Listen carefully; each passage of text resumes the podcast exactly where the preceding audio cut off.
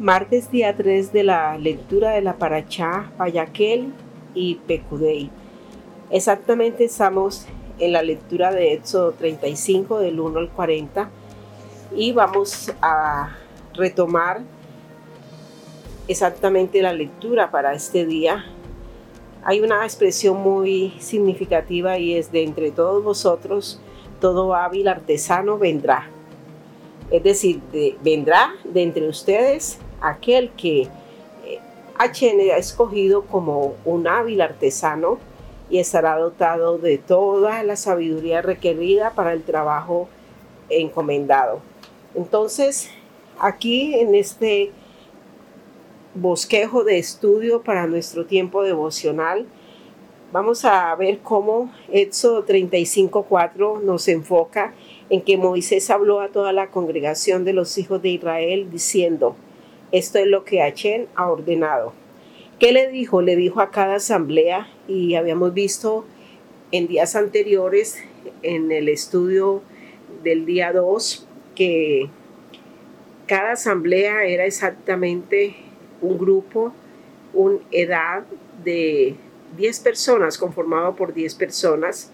Habíamos explicado que al hablar de asamblea estábamos en el original hebreo entendiendo el significado de de esta asamblea como algo que partía de exactamente de 10 personas. Hablábamos del valor del trabajo en equipo y del saber responder a un trabajo perfectamente coordinado y organizado. Entonces, eh, como explicamos anteriormente, lo que es una asamblea y de qué está conformado, también podemos seguir avanzando al versículo 5 dice, recoged de entre vosotros una ofrenda para Achen. Todo aquel de corazón generoso llevará la ofrenda para Achen. Y la, la ofrenda es oro, plata y cobre. Está ahora repitiendo Moisés a todo el pueblo la instrucción que él recibió en la montaña de Sinaí, y esto está en Éxodo capítulo 25. Tomen una trumá, ya se explicó también en pasadas eh, estudios de la Parachá, que esta es una ofrenda de alto valor que se entregaba voluntariamente para la construcción del santuario. Y vienen toda una serie a partir del versículo 6, 7 en adelante, prácticamente hasta el versículo 29, de todas las características que contemplaba eh, estas especificaciones para la obra del tabernáculo.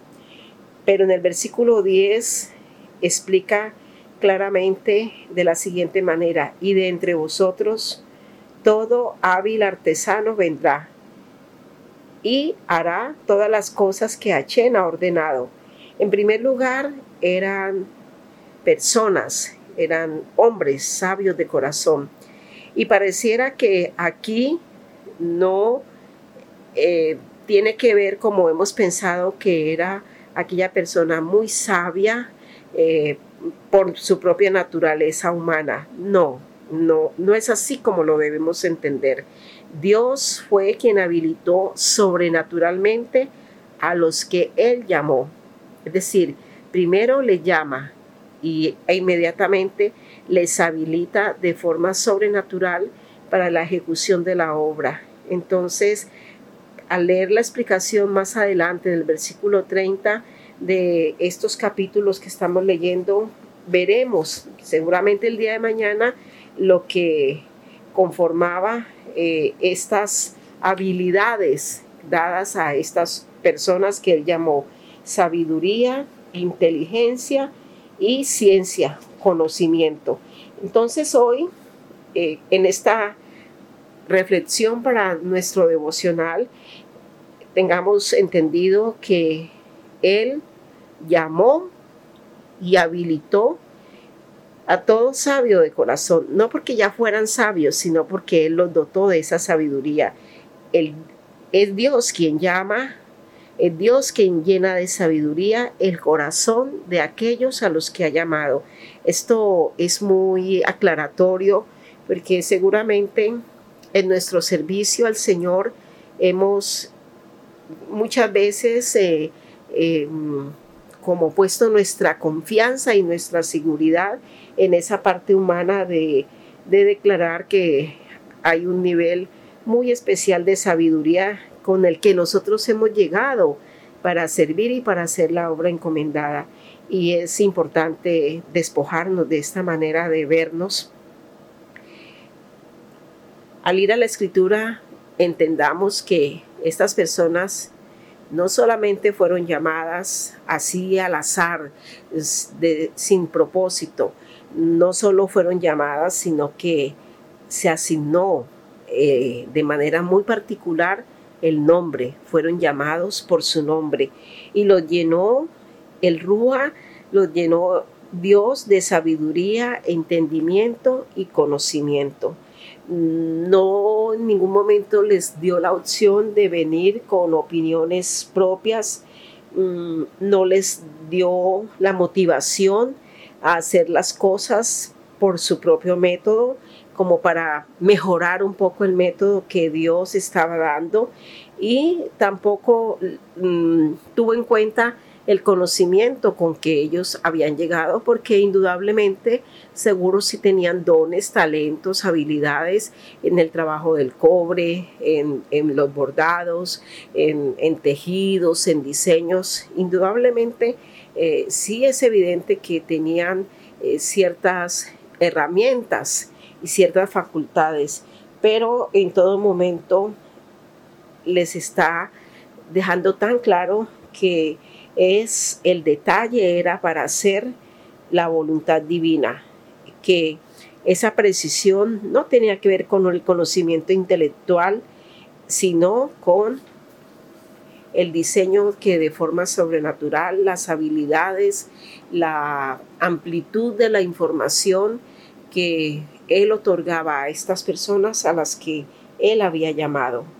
Entonces, pensando en todos estas, todas estas porciones de la escritura, eh, qué precioso que en este tiempo, mientras nos disponemos con la escritura en la mano para orar y para eh, pedirle al Padre la manifestación de esa sabiduría en nuestra vida para lo que Él mismo nos ha llamado a hacer, pidamos que nuestro corazón esté dispuesto a hacer la obra encomendada según Él nos ha dotado. Esto nos lleva a una profunda reflexión. Hay algo que Él nos está llamando a hacer.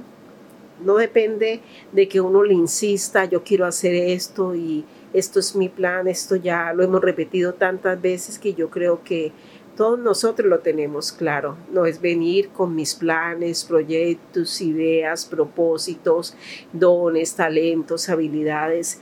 Eh, no, es simplemente entender que si Él nos llamó a hacer algo específico, Él, como siervos de Él, nos va a dotar de una manera sobrenatural para que hagamos exactamente como Él nos está indicando. Esto es sobrenatural y nosotros pedimos al Rúa que nos abra los ojos y el entendimiento para que la obra encomendada sea hecha a perfección por su acción sobrenatural en nuestras vidas. Bendiciones, shalom para todos.